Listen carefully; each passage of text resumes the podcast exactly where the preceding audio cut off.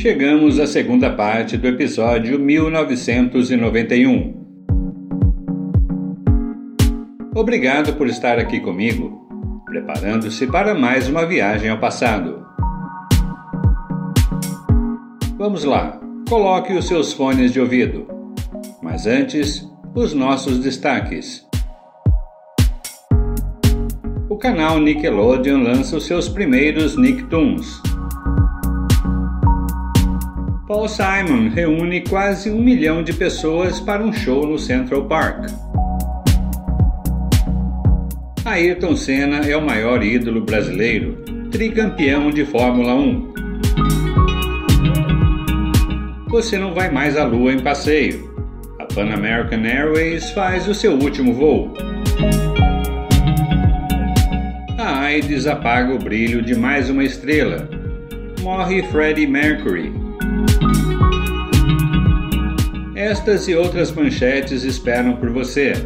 É sempre um prazer ter você como ouvinte deste podcast. O Homem da Manchete. Você viajando no tempo.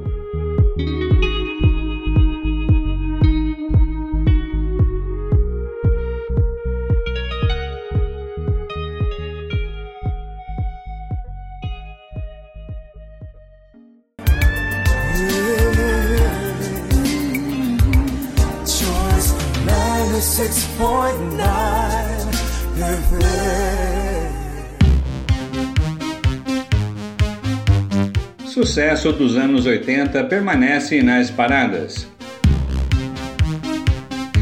Eurythmics é uma dupla pop britânica formada por Annie Lennox e Dave Stewart. Os dois faziam parte da banda The Tourists, que se separou em 1980.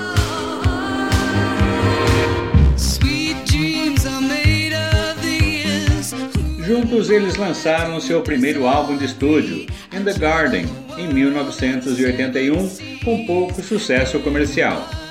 Contudo, dois anos depois, a dupla alcançou aclamação global com seu segundo álbum, Sweet Dreams Are Made of This, cuja faixa título ouvimos agora.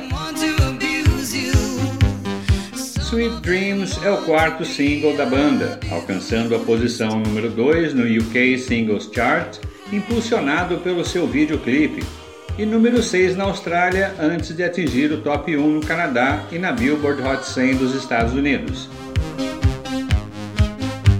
Annie Lennox aparece com um cabelo curto laranja, vestindo um terno masculino, um visual andrógeno que quebra o estereótipo das estrelas pop femininas último dia 18 de março, a dupla Eurythmics lançou uma coletânea com seus grandes sucessos, entre eles There Must Be an Angel, Here Comes the Rain Again e The Miracle of Love.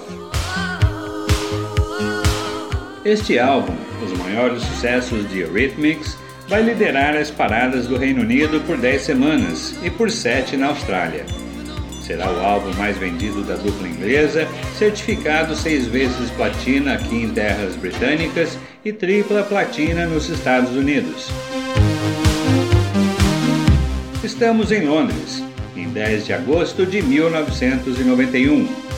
Estamos no The George Café, aberto no ano passado e que fica no bairro Lewisham, zona leste da cidade. Ouvimos a rádio Choice FM 96.9.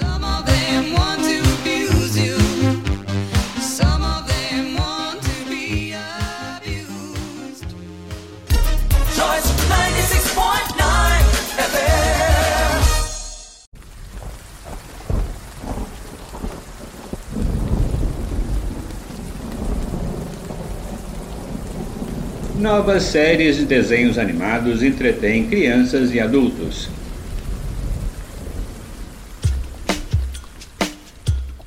Canal infantil Nickelodeon lança novos desenhos. Estamos em Fort Lauderdale, aqui na Flórida, na casa da família Small. Eles têm duas crianças pequenas que vão se deliciar com as novas atrações que estreiam hoje, dia 11 de agosto de 1991. especialmente num dia chuvoso como este. Destacamos inicialmente Doug, também conhecido como Doug Funny, o primeiro Nicktoon produzido pela Jumbo Pictures. O sitcom, com episódios de 24 minutos de duração, concentra-se na vida do adolescente de 12 anos, Douglas Yancey Doug Funny. O personagem tem um diário onde narra o seu cotidiano, as suas dúvidas, tristezas e alegrias.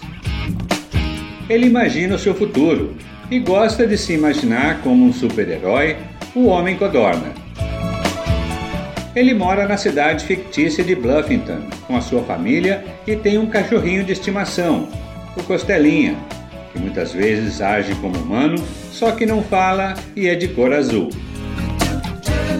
Doug tem também o seu amor platônico, o seu puppy love, sua colega de classe Patty Mayonnaise.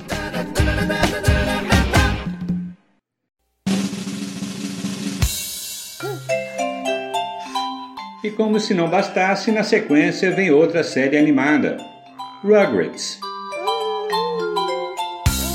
Criada por Arlene Klasky, Gabor Sisupol e Paul Germain. Conta as hilárias aventuras de um grupo de bebês com destaque para o personagem principal Tommy Pickles, filho mais velho de Stu e Diddy. São várias crianças, o irmãozinho de Tommy, Dale, seu amigo mais leal Chucky e sua meio-irmã Kimmy, a mandona Angélica e sua fiel amiga Suzy, os gêmeos Phil e Leo, entre outros. Haja imaginação. As crianças têm aventuras incríveis no seu mundinho, bem ali no seu quarto ou no quintal de suas casas ou na escolinha. As duas séries animadas são de boa qualidade, tanto de imagem como de conteúdo, premiadas e com várias temporadas pela frente.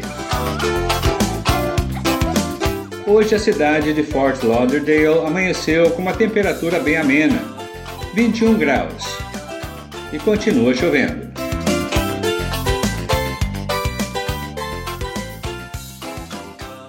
Nick, Nick, Nick, Nick, Nick, Nick, Nick. Nickelodeon. Nick, Nick, Nick, Nick, Nick, Nick, Nick. Nickelodeon.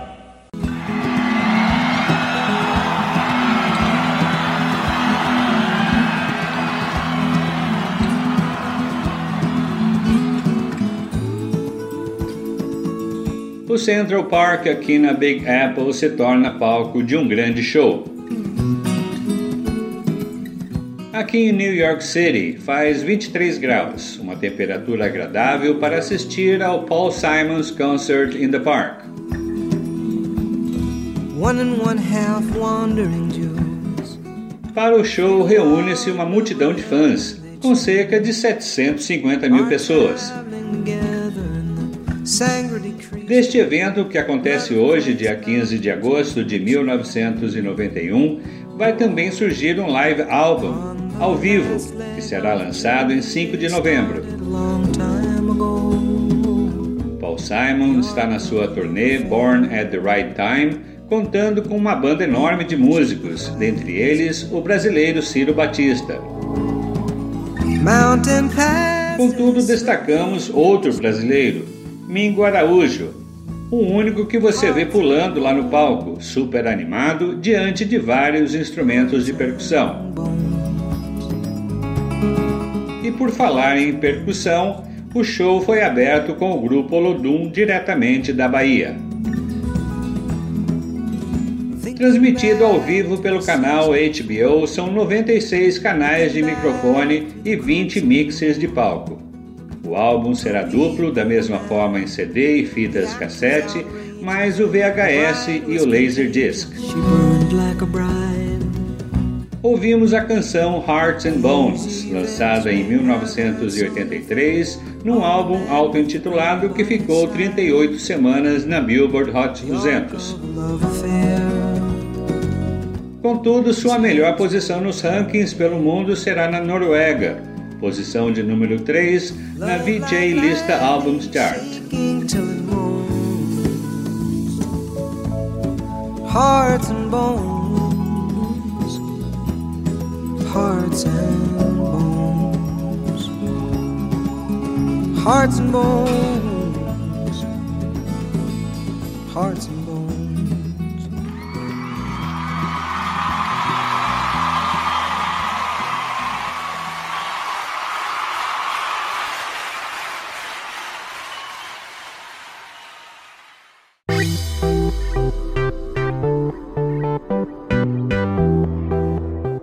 rede de cafés totalmente comprometida com o meio ambiente. Estamos agora em Calgary, na província canadense de Alberta, visitando o mais novo estabelecimento da cidade, o Good Earth Coffee House and Bakery.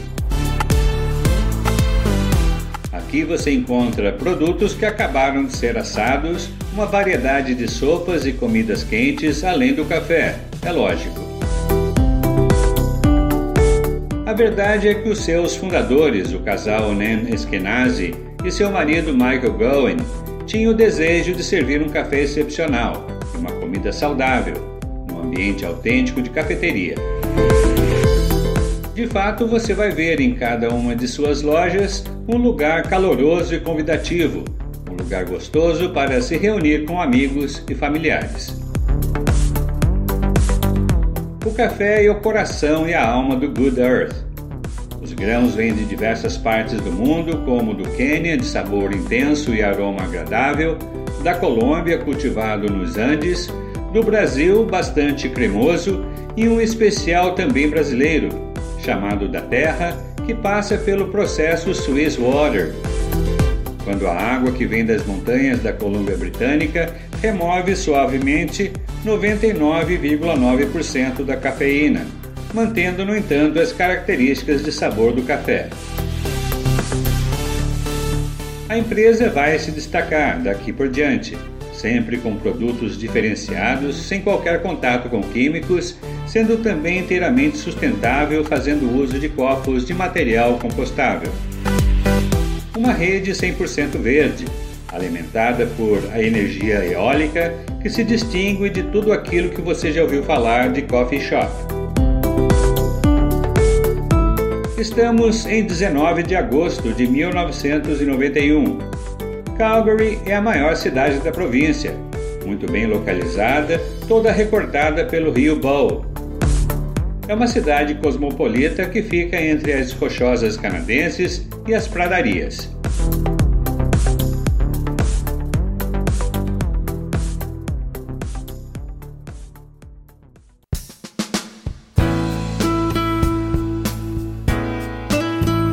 Simply Red é uma banda britânica de soul e pop rock, formada aqui em Manchester no ano de 1985.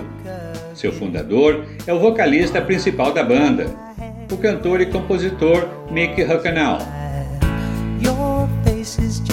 Desde aquele ano, quando lançaram seu primeiro álbum, Picture Book, eles vão colocar várias faixas no top 10 no UK Singles Chart, incluindo Holding Back the Years e o seu maior hit até então, If You Don't Know Me By Now, ambos alcançando o número 1 um da Billboard Hot 100 na América. Hoje eles estão lançando o seu quarto álbum, chamado Stars, um disco que será um dos mais vendidos na história das paradas do Reino Unido. Desde 87, a line-up da banda conta com o saxofonista brasileiro Heitor Pereira, conhecido como Heitor TP. Mas a banda parece ser de um só membro, pois Hucknall é constantemente fotografado sozinho, com modelos e celebridades de Hollywood. Ele próprio diz que Simply Red é essencialmente um projeto solo. Destaque para a primeira faixa do lado B do vinil, For Your Babies, um single que será lançado no próximo mês de janeiro, que vai estar no nono lugar no UK Singles Chart. Seu videoclipe será muito apresentado no canal americano MTV, em preto e branco, mostrando o cantor rodeado de crianças. Uma mensagem bonita, uma melodia suave, um solo de violão acústico na voz de um artista que foi abandonado pela mãe aos 6 anos de idade. Estamos em 30 de setembro de 1991, uma segunda-feira nublada de 13 graus.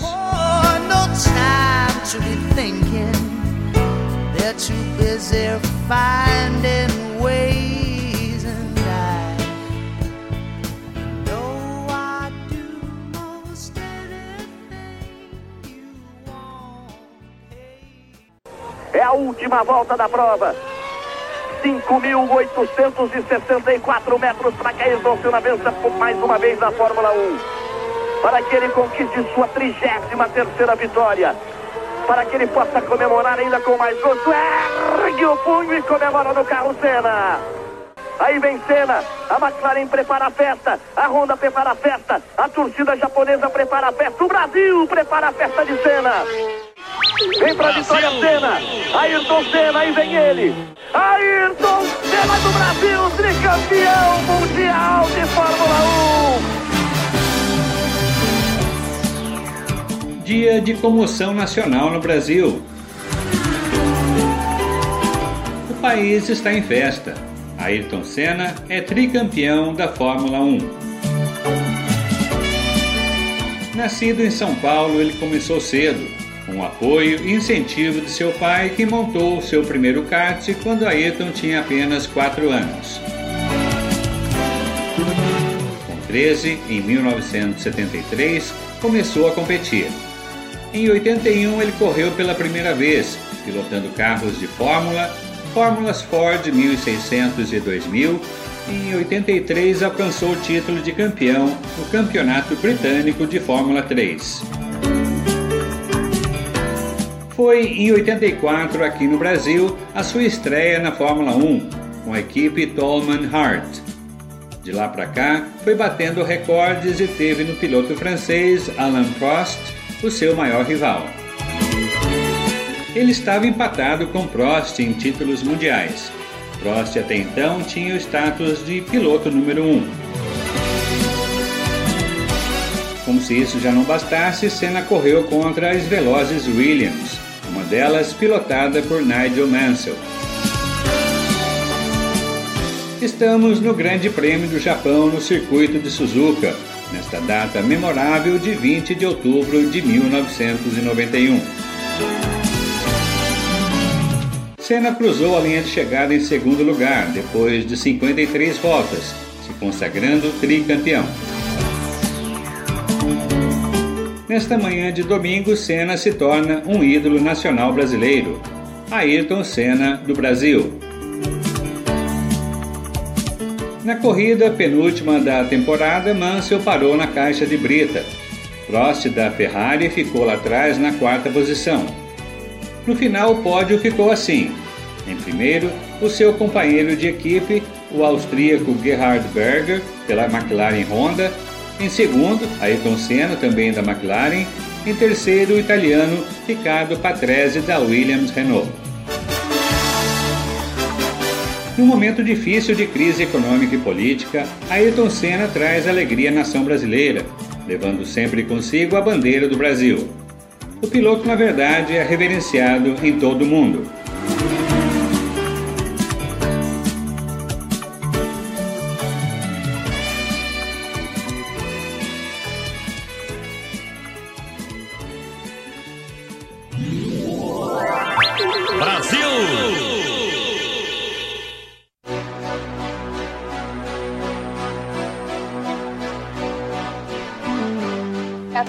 Announcing he has AIDS, rock singer Freddie Mercury is dead. The lead singer of the rock group Queen died tonight in London. He died of pneumonia, a result of AIDS. Estrela do Queen morre após declarar que tem AIDS. Londres amanhece chocada com a notícia da morte de Freddie Mercury, ontem, dia 24 de novembro de 1991. Encarnação do showman do rock, Mercury morreu ontem à noite, 24 horas depois de confirmar que sofria de AIDS. O vocalista da banda Queen já estava recluso em sua casa em Kensington nos últimos dois anos, morreu aos 45 anos de idade. Segundo a sua assessora, Roxy Meads, ele morreu pacificamente em consequência de pneumonia provocada pela AIDS. O cantor Freddie Mercury nasceu Frederic Bussara, em Zanzibar, um conjunto de duas ilhas ao longo da costa da Tanzânia, na África. 20 anos atrás, em 1971, ele se juntou a Brian May, John Deacon e Roger Taylor para formar o Queen. Quem poderá esquecer do álbum A Night at the Opera, que nos trouxe o hit de 7 minutos, Bohemian Rhapsody, número 1 um nas paradas e o start do boom de videoclipes dos anos 80. Em meio a festas que duravam dias após os seus shows, uma vez ele disse: Sou tão poderoso no palco que pareço ter criado um monstro. Quando estou no palco, sou extrovertido, mas por dentro sou um homem completamente diferente. Apesar de seu constante estado de negação sobre a doença, em 1987 o tabloide The Sun relatou que dois de seus amantes morreram de doenças relacionadas à AIDS. Dois dias atrás, ele reconheceu publicamente que era HIV positivo. Segundo Mercury, ele queria proteger a privacidade das pessoas ao seu redor. E em seguida, ele falou: Espero que todos se juntem a mim, meus médicos e todos ao redor do mundo na luta contra esta terrível doença. Dia cinzento em Londres, 7 graus. There's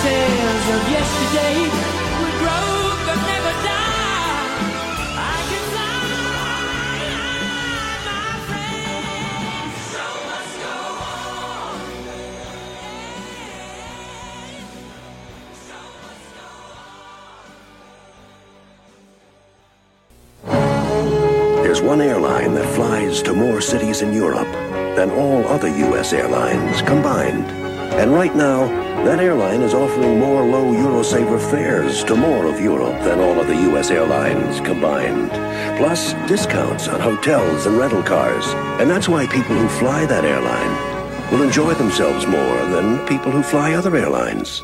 The airline, Pan Am, the number one airline to Europe.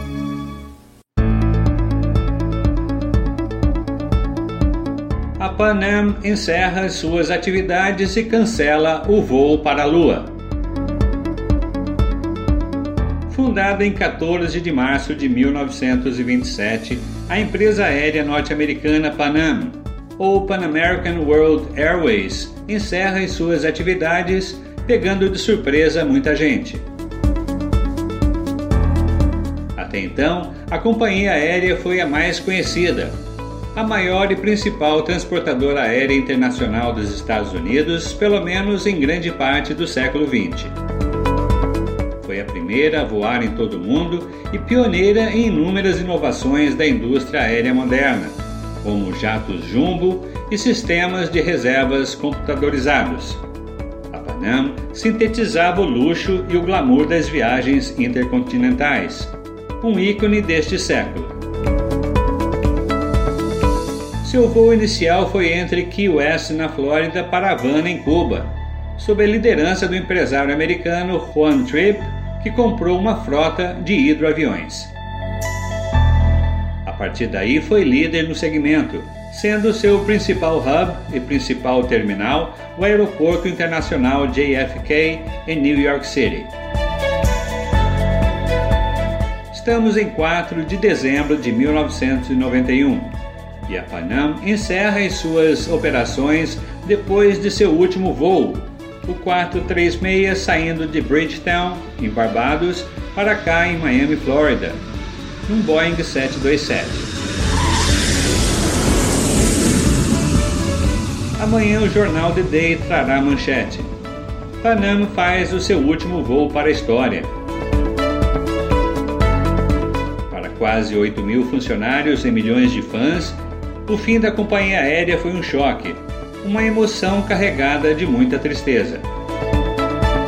Tudo por conta de dívidas altas e por causa da Guerra do Golfo, que elevou o preço do combustível, seguido de uma redução na demanda por viagens. Entre os anos de 1968 e 1971, uma grande campanha de marketing, o First Moon Flights Club, com direito a carteirinha e fila de espera, a companhia aérea Panam prometia voos de turismo espacial e voos comerciais para a Lua. Faz 24 graus aqui em Miami, a Magic City, também conhecida como o Portal das Américas.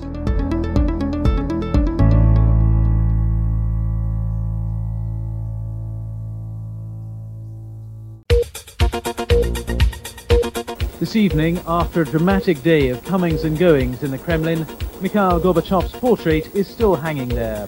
But just a few minutes after he had finished his television address, the red flag was lowered. In its place, the Russian flag was hoisted over what is now no longer the Soviet Union, but the Commonwealth of Independent States. Ben Brown, BBC News, Moscow.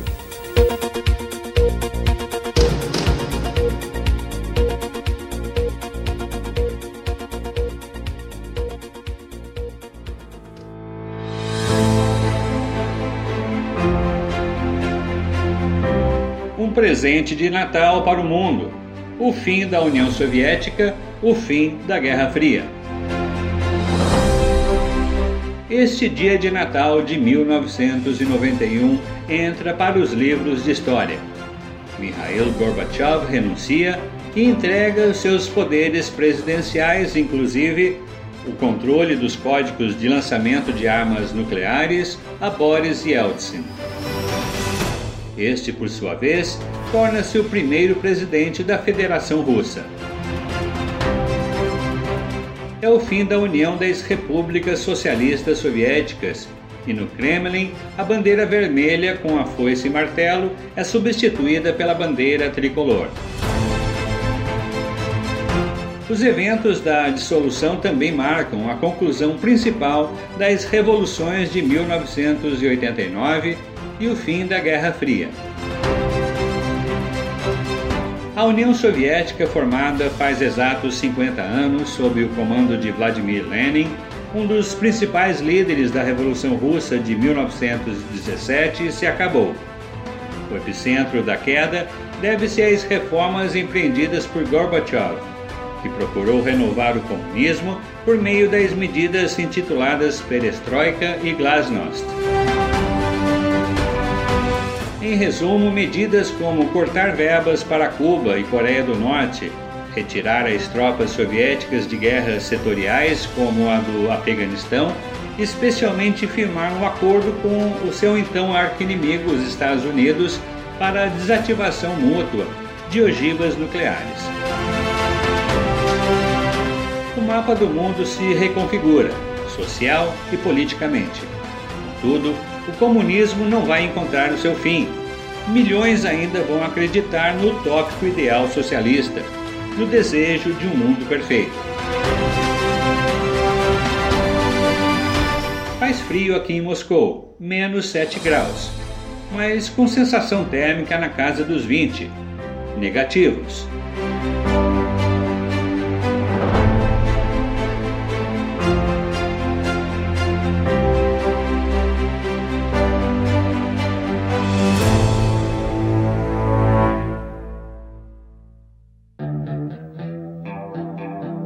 Broadcasting live from the shadow of the Space Needle. This is Cube 93, Seattle. Destaque para a banda mais figurativa da geração X.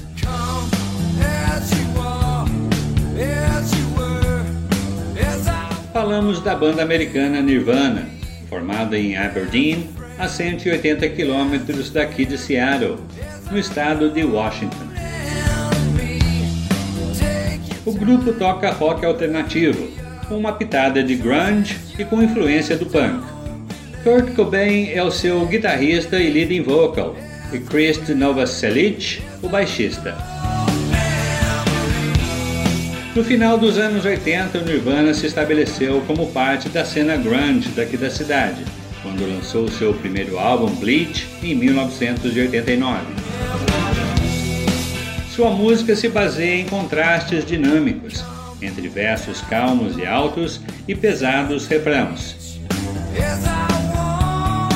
Em 24 de setembro passado, o grupo lançou o álbum Nevermind e o seu primeiro single, Smells Like Teen Spirit, foi o que levou a banda ao sucesso mainstream e vai se tornar um fenômeno cultural nesta década de 90.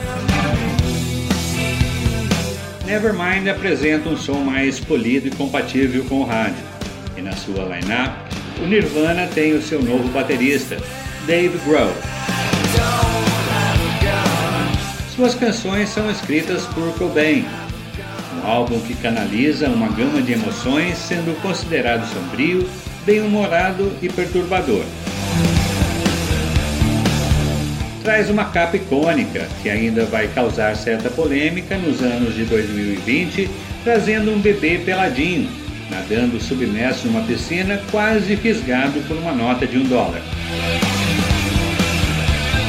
Destacamos a faixa Come As You Are, que ouvimos pela rádio Cube 93 FM aqui de Seattle. Este single será lançado no próximo mês de março, vai alcançar a posição 32 da Billboard Hot 100, número 9 no UK Singles Chart e top 10 em oito países. Nirvana, que no budismo significa um estado transcendente quando não há sofrimento, como banda só vai existir até 1994. Tristemente, Kurt Cobain entra para o misterioso Clube dos 27 após o seu suicídio.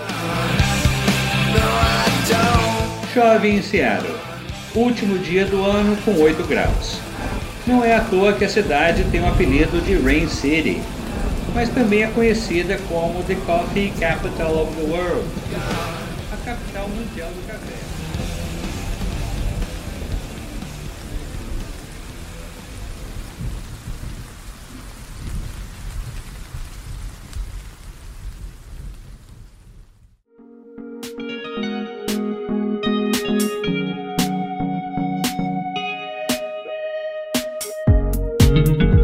Estamos de volta à nossa realidade futura.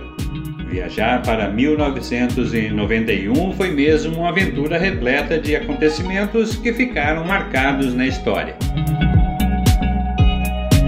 Vamos continuar as nossas viagens e contamos com você. 1992 promete ser um grande acréscimo aos seus conhecimentos, à sua cultura. Aguarde! O novo episódio começa em seguida. O Homem da Manchete. Você, viajando no tempo.